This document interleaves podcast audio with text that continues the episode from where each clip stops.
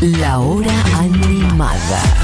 Matías Mesoula. Bueno, Eh, Mi- Mini Pelotuda tiene un tema para. Tiene un álbum para traerles cuando quieras. Ponele play Bien, a la primera canción. Que sí, empieza así. Ok. Hoy estamos hablando del segundo disco de la señora Billie Eilish. Y esto que suena de fondo es I Didn't Change My Number o No Cambié Mi Número. Para darle, no es la canción que abre este disco, igualmente hay que decirlo todo, la canción que abre este disco es otra.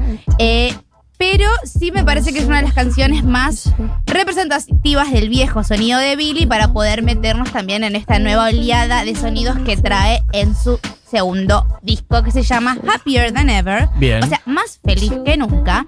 Que para mí es lo primero que tenemos que mencionar porque recordemos que el disco de Billie Eilish, el anterior, When We All Fall Asleep, Where Do We Go, es una canción donde habla mucho de estar deprimida, de no poder levantarse de la cama, de estar muy triste y de repente que su segundo disco se llame Más feliz que nunca, habla mucho de cómo ha mejorado su estado de salud mental, que es algo que ella ha comentado. Cuando le dijeron, Billy, hace mucho tiempo tenés el mismo color de pelo, ella les dijo, déjenme loco, antes me cambiaba el color del pelo porque no me gustaba cómo me veía en el espejo. claro. Eh, estoy contenta, por eso tengo el mismo color de pelo. Me acordé y me tenté recién porque hay una canción, hay un hilo, hay un hilo que une a Ricky Espinosa y a Billie Eilish. Porque Ricky Más Espinosa. feliz que la mierda.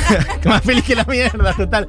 Me acordé de eso. Porque vos dijiste más feliz que nunca y mi cerebro dijo más feliz que la mierda. Solo en la Ah, cama. Total. Bueno, después tiene que sonar más feliz flema. que la mierda de flema. 100%. Perfecto. Segundo disco de Billie Eilish, obviamente espera- esperadísimo, porque el primer disco de ella rompió absolutamente todos los récords habidos y por haber en el año que salió y etcétera. A mí me da miedo por ella. Siento que le van a caer con todo a ver si su disco nuevo está a la altura de su primer disco. ¿no? Hablando de la salud y la salud mental y conectando con los Juegos Olímpicos, si querés también, viste, los artistas, le- los eh, atletas, les, en realidad, sobre todo este, Simon Biles, que Sí. se ha retirado por su salud mental. Bueno, temo un poco por eso y por Billie Eilish. Pero bueno, en fin, por la presión que vaya a recibir, viste que el segundo disco siempre es muy complicado, El sobre todo cuando tu primero fue un éxito absoluto. El primer disco es, eh, como he escuchado una vez a un artista decir, que nunca me acuerdo quién es, a quién se lo escuché decir, pero me parece que es muy válida la idea. Yep. Es el disco que el artista o la banda está- estuvo preparando durante toda su vida. ¿No? Esta idea de que tu primer disco es algo que venís preparando hace muchísimo tiempo, Claro. que es lo que realmente tenías ganas de hacer, y luego,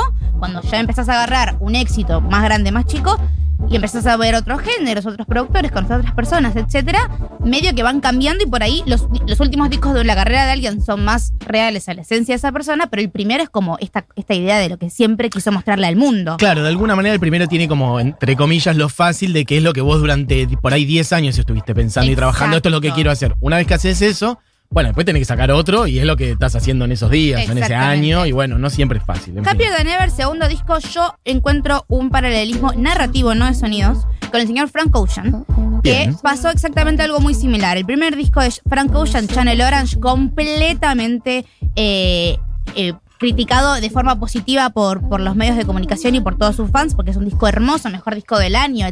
Ujú. Eh, pasa mucho tiempo, que no es el caso de Billie Eilish, saca Blonde, que es un disco más autorreferencial, que está dividido en dos partes, que es lo mismo que hace la señora Billie Eilish. Para mí lo tienen que escuchar con las letras de las canciones al lado, porque está hablando mucho de su experiencia después de haber sido extremadamente famosa. Bien. ¿No? El primer disco habla de una adolescente que se siente rara, que está deprimida y que no quiere salir de la cama, y esta chica sigue siendo una adolescente, pero es una adolescente con la cual no nos podemos relacionar más, o sea, no nos podemos comparar más con ella, no nos pasan las mismas cosas. Eh, nadie de nosotros tiene que hacerle firmar a un novio o a una novia un acuerdo de confidencialidad Sí, para total, que no salga nada. su vida totalmente. Y ella se da cuenta de eso y agarra eso y hace mucho, mucho hincapié. Por eso, I didn't change my number es no cambié mi teléfono, simplemente cambié yo. O sea, la persona que cambió soy yo, no las cosas que me rodean. Disco que compuso con su hermano Phineas, productor y escritor también del primero, en cuarentena, diciendo cosas como eh, las cosas que antes yo disfrutaba son las cosas que ahora me mantienen con trabajo. Así que por eso, repito, escuchen las letras de la canción. Vamos a pasar a la siguiente, Diego, para que vean también que el mood es distinto. Esto es la primera parte, si bien tiene temas pesaditos, yo encuentro como una idea, como un hilito sonoro de una Billy más tranquila. El disco anterior tenía estos temas que podías como bailar en un sótano medio podrido. Sí. Si bien tenía canciones de este estilo, encuentro más canciones así en este disco O que sea, también para es vos- más largo. Para vos, eso te iba a decir también, pero volviendo, para vos hay menos canciones como de las oscuritas bailables, rítmicas, digamos, Hay un sino que par. hay más texturas, un poco más Pero está- ella está mucho más tranquila, son 16 canciones, dura 56 minutos, o sea que es como un viaje. Eso iba a decir también que es, me parece un gesto muy a contracorriente de la época. Sí. Nosotros estamos muy acostumbrados, sobre todo en este último año y medio, bah, en los últimos años en realidad, a que los artistas sacan simples y en general además son colaboraciones. Por ahí salen dos canciones por año en las cuales trabajaron cinco artistas, dos invitados, no sé qué. Y acá ella hizo un disco entero muy largo que está cerca de la hora de duración Sí. Y creo que no hay ninguna colaboración. O sea, no hay invitadas ni nada. O sea, es ella una hora. O sea, y además lo sacó todo de golpe, salvo algunos adelantos, pero digo, salió el disco entero. Exactamente. Un gesto muy de otra época también. Es que ella es realmente una artista que se toma el trabajo de mostrar lo que quiere mostrar con su arte. Por eso digo, repito, escuchen las letras o lean las letras y busquen las traducciones mientras suena de fondo lo que es Goldwing. Traje las canciones que son más subiditas para picar. Bien.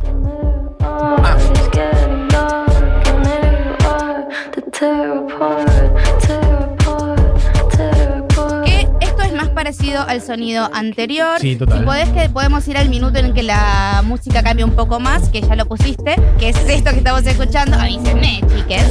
eh, que hace la diferencia entre lo que estaba más tranquilo y esto que volvemos a la idea de, bueno, esto lo podemos bailar, pero otras cosas como Male Fantasy no lo podemos bailar, que es la última canción del disco.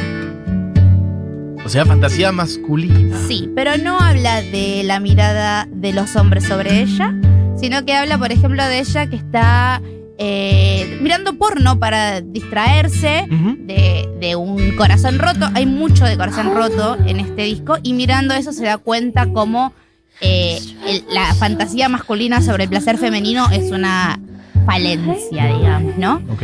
Con- como si fuese un, un coro de ángeles, ¿no? Porque está hablando de mirar porno y darse cuenta que todas las expectativas sobre las mujeres son raras mientras canta como si fuese, no sé, una balada de amor. Sí. Satisfied, it's a male fantasy. I'm going back to therapy. La mitad del disco se puede separar con Not My Responsibility, que es una canción que ella solía usar en su gira que le iba a traer a este país y que no se pudo hacer por el COVID. Bien. que ella lo usaba como intro a, a los recitales, o sea que ponía un corto que era ella como sacándose la ropa y metiéndose en una pileta completamente oscura y Not My Responsibility es como un poema que hace Billie Eilish donde habla de la, la perspectiva que tiene la gente sobre su cuerpo y sobre su persona. Recordemos que ella se hizo famosa muy jovencita y que al principio de su carrera ella usaba ropa muy grande porque no quería que le vean el cuerpo. Es Ujú. algo que ella no está haciendo más. O sea, como que decidió decir como, bueno, yo tengo este cuerpo, no puedo hacer otra cosa que tener este cuerpo, me voy a hacer cargo de eso y yo no me voy a hacer cargo de lo que ustedes opinan sobre mí. No es mi responsabilidad de las imágenes que ustedes proyectan sobre este cuerpo que no lo puedo cambiar tampoco. Sí, que por ahí no tendría por qué cambiarlo si no quisiera, ¿no? Como Exacto. justamente las aún si pudiera, porque en realidad se puede, uno puede hacer cosas, ¿no? O incluso hasta operarse si querés, Sí, y está todo bárbaro, puedes hacer con tu cuerpo lo que quieras también, pero justamente que en todo caso la- bueno, el recorrido de darte cuenta si es algo que es porque vos querés o es por un hostigamiento exterior, ¿no? Y que- o sea, eso es re complicado. Es algo que ella le debe haber eh, conflictado muchísimo porque repetimos, jovencísima. O sea, tenés 20 años y tenés sos la adolescente más vista en el planeta Sin dudas de Tierra. eso. Se morfó mucha mierda de afuera por su cuerpo y creo que se la va a morfar ahora también porque en el fondo también lo que termina pasando es que no hay nada que puedas hacer para complacer a esa mierda Exacto. exterior. O sea, si no mostrás tu cuerpo porque lo mostrás y si lo mostrás porque también lo mostrás, seguramente va a venir mierda de todas maneras. Así que bueno, en fin. Si Pero buscan Happier Than Ever en Spotify les va a aparecer como género porque armó diferentes carpetitas para que la experiencia de escucha del álbum sea mucho mejor y hay una que se llama Lyric Mode o el modo de las letras Ujú. donde ella explica la composición de cada canción, la escritura de cada canción. muy bueno. No sé si tenés eh, un audio ahí un poquitito para mostrarlo cómo lo pueden llegar a escuchar en Spotify, Dieguito. Como una versión anotada. These are some of my favorite words I've ever written, and I feel like nobody listened. uh, it's all about body image and all the things we're trained to think and feel about bodies. And it just makes me laugh because I put it out and everyone was like, yes, queen, body positivity, uh. And then like three months later, there's a picture of me in a tank top and the whole internet was like, fat! so. Esta es ella hablando justamente diciendo lo que estábamos diciendo antes, que lo pueden encontrar en esto donde vas a tener a ella hablando de la canción, la canción, casi como las eh, playlists de la hora animada. Total. Exacto. Bueno, nos copian los formatos. Copian hasta es lo los formatos. Si entienden inglés, duran menos de un minuto cada una de las explicaciones y lo pueden ir a buscar. Bien. De- A partir de esta canción, el disco toma eh, narrativamente otra perspectiva que tiene mucho que ver con la salida, el sexo, el boyerismo y un tipo de música que puede ser un poco más bailable. Ok. No pongamos Happier Than Ever, que es la canción que le da nombre al disco, porque si no me voy a quedar hasta la una del mediodía y vos tenés que hacer cosas. Bueno, Pero sí podemos preocupes. poner Los Cos, Dieguito, que para mí son las canciones que más me gustaron y me hacen acordar un poco a DXX. Ok, a ver.